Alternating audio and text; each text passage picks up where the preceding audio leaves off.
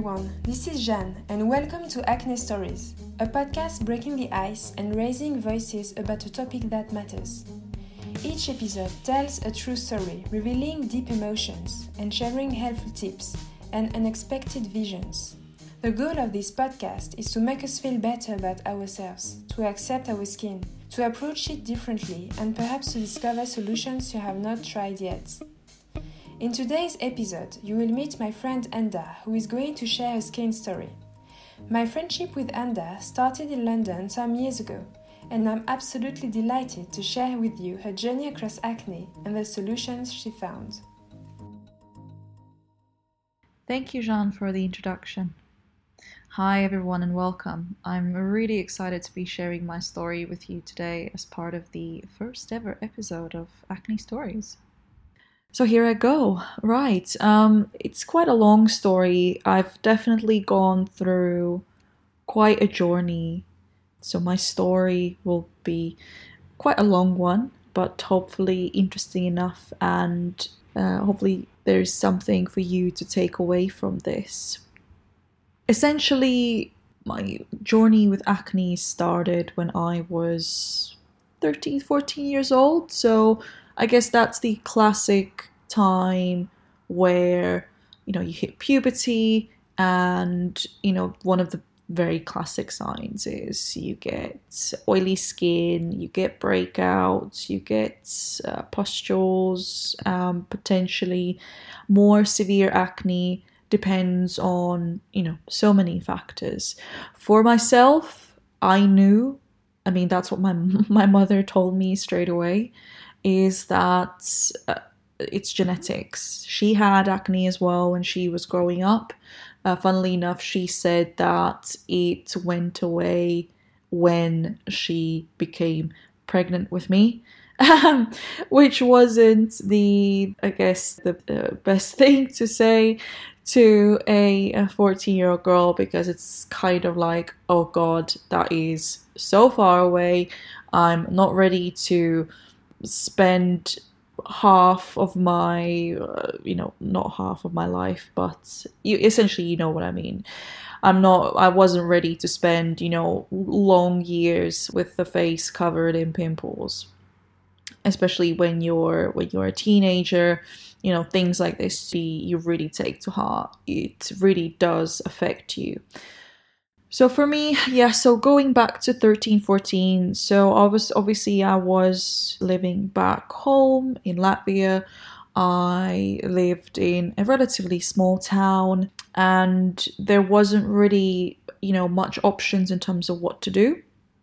I remember there was kind of like a national brand, it's like a heritage brand in Latvia called Dzintars. They actually had products targeted towards acne. Obviously, there's the classic ingredients for uh, tea tree oil and uh, salicylic acid. I actually particularly remember this spot treatment. I think it was called SOS. It's very, very old. Now that I recall it, no ways, not, not in a million years, they would be able to Uh, sell it today because it looked absolutely horrific. It was this small tube with this very bright, disgustingly yellow liquid and inside the liquid there were these white bits. They looked like cottage cheese. And you essentially had to shake the little tube and then apply that mixture to your spot. So it's like a spot treatment. I think it was uh, salicylic acid based but it looked absolutely disgusting. So that was obviously an option. Um, then there was the classic, and this came from my mother, this came from other people, you know, use tea tree oil, go see a doctor, and you can get like a stronger salicylic acid. Uh, I also recall uh, using uh, zinc paste. Uh, so paste of zinc, but I don't think there was anything really that's kind of helped. But at that age, it's kind of it's to be expected. Anyway, so kind of moving on. So there were foreign products. So I actually remember using Garnier. So Garnier makeup remover gel that's specifically for acne skin, and actually that did help me. I'm saying that because I actually continued using it uh, throughout and also within university. So it didn't fully kind of get rid of it, but it actually did uh, help it to be brought under control. So that was kind of you know one of the things that I did. But in terms of kind of the emotional toll, it was actually quite interesting because at that time I was also modeling. So I started uh, modeling quite early. So I went to uh, what we call back home a modeling school. When you're early stages, um, it's okay, but the older you get, um, I kind of continue pursuing it kind of on a hobby level. I enjoyed being uh, having my picture taken, but obviously, you know, it's all about the looks, isn't it? So I remember being quite significantly affected by the fact that I had acne because you know you see all these girls and obviously you start comparing yourself and and you become more aware of your flaws.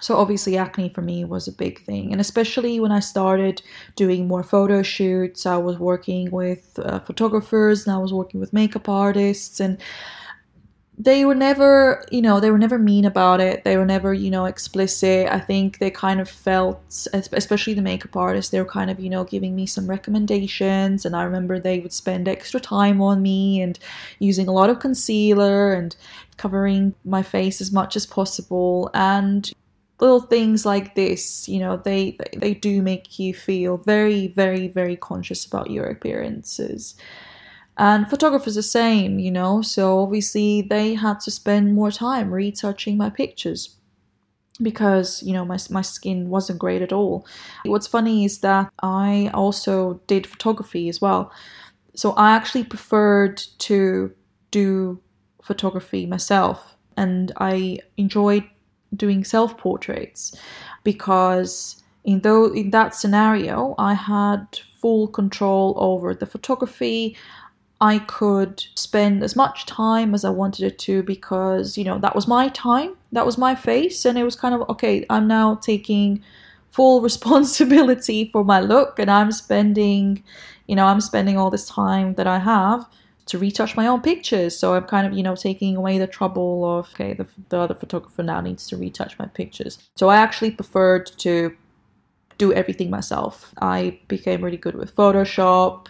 I actually preferred to do my own makeup as well. I became quite good at doing makeup. And, you know, all of these skills was really kind of encouraged by my. Essentially developed my skills through me having problematic skin and having to put more effort into this craft. That was kind of my teenage years. There wasn't anything specific. It was always there. It was. Um, I also noticed it was quite hormonal, so I would. It would obviously get worse in and around uh, the time of period, the time of ovulation, and so forth. So it kind of fluctuated over the month.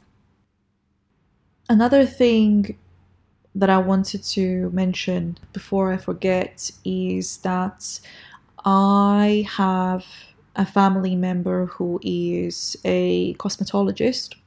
So she is quite familiar with uh, you know different skin problems and you know potential treatments. And I remember regularly visiting her and doing these face clay masks actually. So she would apply um, medicinal fabric on my face and then she would cover it with this green clay mask. I think it was enriched with salicylic acid as well and tea tree. And I remember doing this with her for a couple of times. I don't recall, you know, having a significant improvement. However, it did feel like I was I was doing something. And another thing that uh, she recommended and actually did uh, did help slightly for the spots was um, it's actually a French brand uh, called uh, Genetic, and they have this cream which is used for every single possible thing. It's it's great for uh, acne, for skin burns, bruises, for eczema, psoriasis, everything. So it was kind of this like magical cream. It was very thick, it was very rich, and it had this very nice, particular warm scent as well.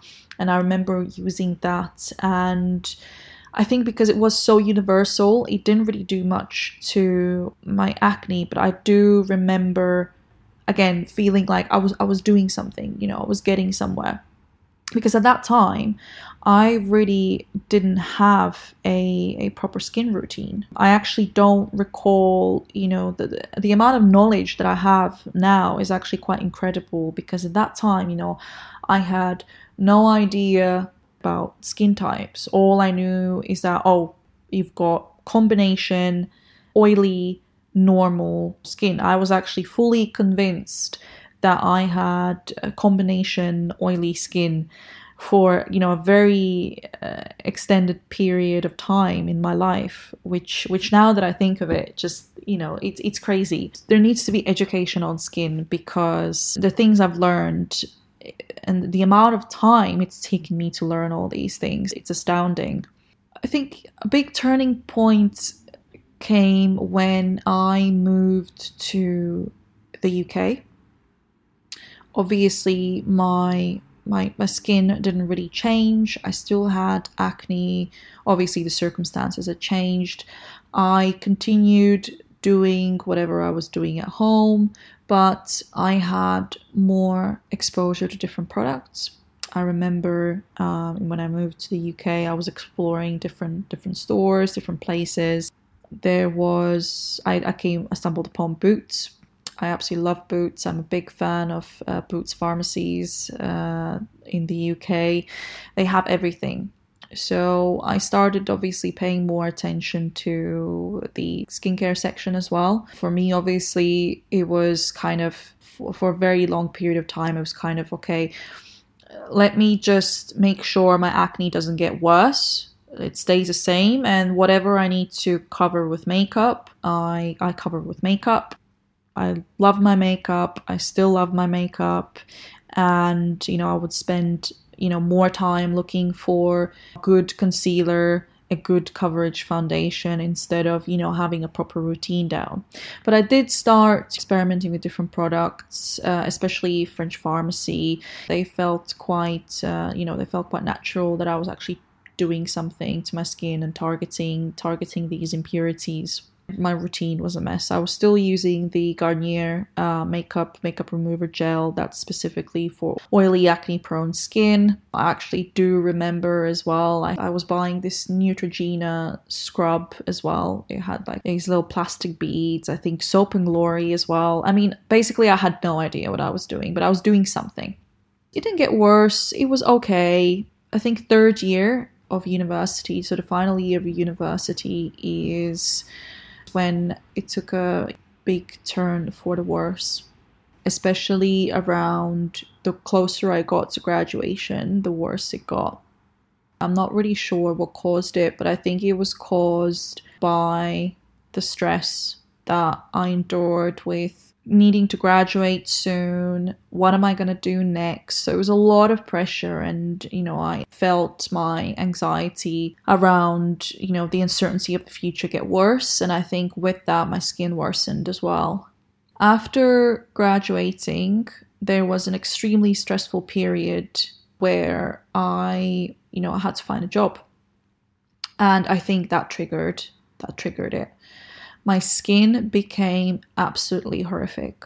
It became worse and worse and worse. I actually did get a job. Obviously, I was still extremely stressed out and anxious about, you know, passing probation and making sure I'm doing well. Everything actually was okay. You know, I was doing very well and I loved my job at the same time, even though I was extremely anxious about, you know, actually keeping it. But all of that stress had such a grave impact on my skin. It was absolutely unbelievable.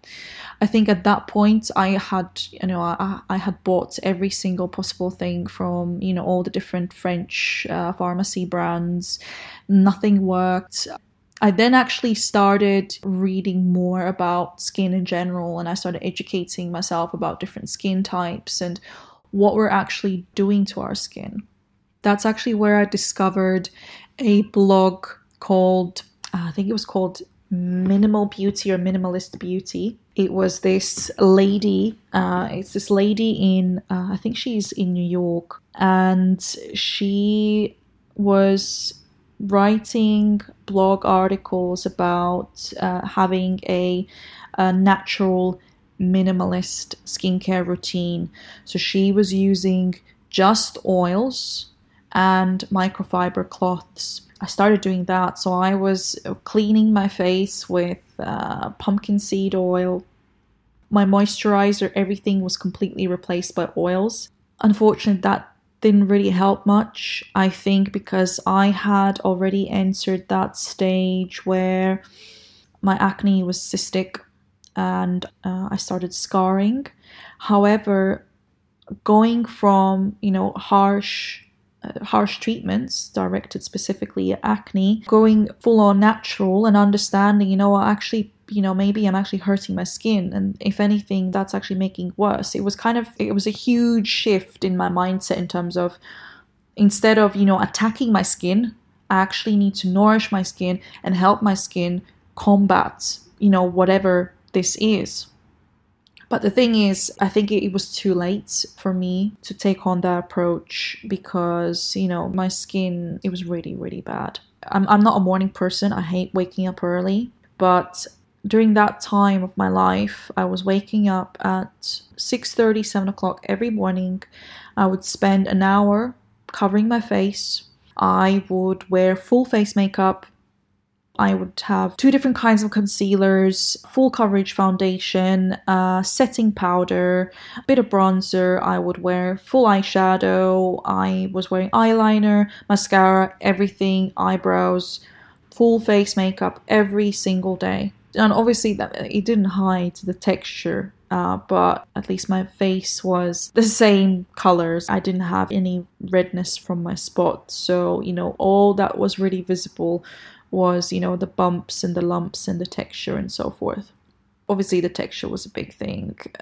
Especially, I remember because I was commuting via train, and the lights in trains are horrible. The light shines on your face from above, and it really just makes everything stand out. And the light is also very yellow, it makes you look sickly.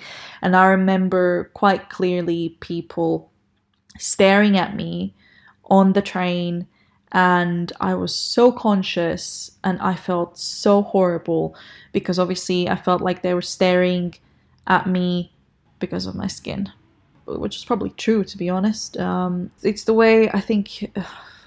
It's just, I mean, I did psychology at university. There's, and I did, uh, you know, evolutionary psychology as well. And the first impressions when you look at someone, it's always going to be the looks, right? And there is this stigma that it's still there. It's getting much better. I'm so happy it's getting much better because it's absolutely not true. But there is a lot of stigma that acne is dirty. Acne is dirty disease, and you need to wash your face. You need to take care of yourself more it's absolutely false. It's actually sad and it's uh, it's not helpful at all because it's not true. It's not true. People who have acne, they don't want to have acne. They do everything to get rid of their acne. They wash their face and they clean their face and they moisturize their face and they do all these different treatments and they take care of themselves so much. When I saw when I noticed people staring at me, I felt, you know, I felt absolutely horrible. I couldn't help it. There was nothing I could do so that was kind of autumn winter time and every winter i go home for christmas. And i flew back home. My parents they were they were shocked because they hadn't seen me in a couple of months. They didn't expect me to to look like that. If i remember correctly my mom even cried. I think my mom started crying. And at that point they were like okay that's it. We need to do something because it's horrific they didn't make me feel any better, to be honest. But it was kind of, you know, let's take action, let's do something about this. So um, my mom found a dermatologist. I went to see a dermatologist, and from then on, for I think around half a year, seven, eight months, I was flying uh, back home. I think, every two months to see uh, a dermatologist in the capital city of Riga. When I first saw her, she said, You need to take Roaccutane.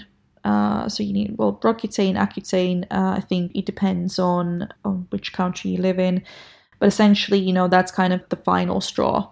It's too late. I'm already scarring. My acne is cystic. It's deep. I need to take Roaccutane. She recommended we do quite a um, light course so it was around i think i started first two three months i was on 10 milligrams. Then after that it was increased to 20 i think for three months. And then i think for three months two three months after i was on 10 milligrams again.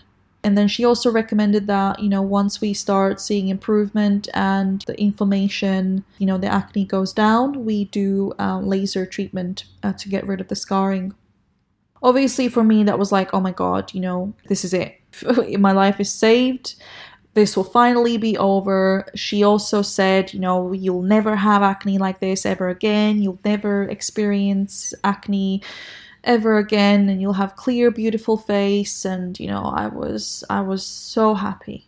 Obviously i i started taking roaccutane I got the classic symptoms. I felt, you know, my skin felt very dry. My the inside of my nose, my lips, everything felt very very dry, but you know, I I persisted. At the same time, I was speaking to a friend of mine. So she's living in Denmark and she also had issues with, with acne. She also went to see a dermatologist there, and they also prescribed her a Roaccutane, but she jumped on 40 milligrams straight away. I was quite surprised. I was kind of thinking to myself, okay, that's quite a significant difference from what I'm going through, even though our conditions were relatively the same. There was kind of questions around that, whether it works, but you know what? It, the dosage worked for me, uh, which I'm quite happy with. So I finished my treatment my skin became really, really good. I had no breakouts, obviously. I started my laser treatment. So I think, and I'm not sure exactly what the name of that laser treatment was, but essentially it was like surface laser treatments for skin. I actually remember quite vividly that my skin looked like shreddies so there's a cereal called Shreddies, and it was basically the treatment was like this little square, and it felt like needles going through my skin. The dermatologist was going across the whole surface of my skin with this laser, and it was square shaped laser with several laser streams. Obviously, you know, it was poking quite deep inside my skin, so it was penetrating quite deeply inside my skin. I came out of the treatment, my face was completely red, and then what happened then is that I started I started scabbing. So obviously, and under the scab, my skin was regenerating, and you know, I once the scab was clear, I started seeing healthy, fresh, rejuvenated skin. Obviously, I still have a bit of scarring left, even today. It's getting much brighter and it's getting much lighter, which it's something that will happen over time. So after that, everything was great. No, and I was, you know, so happy with the dermatologist. I I also recommended her to another friend of mine. I was very happy with the treatment and how everything went. And, you know, I, I, was absolutely loving my new skin. I was actually wearing very little makeup, just use a very light foundation, BB cream, mascara, that's it so basically none of, i didn't touch my heavy foundations. I didn't touch my powders. I had to bin everything because obviously it had expired. It was great. I was extremely extremely happy. Up until i think it was around two and a half three years later when my acne started coming back. I was firstly i was very angry because i believed in this promise that i'll never have bad acne ever again. It, it came back. It started coming back. Obviously, it wasn't as bad, but it was there. Uh, it was especially it was around my temples. It was inflamed. It was red. It was itchy. It left a bit of scarring, and I started panicking.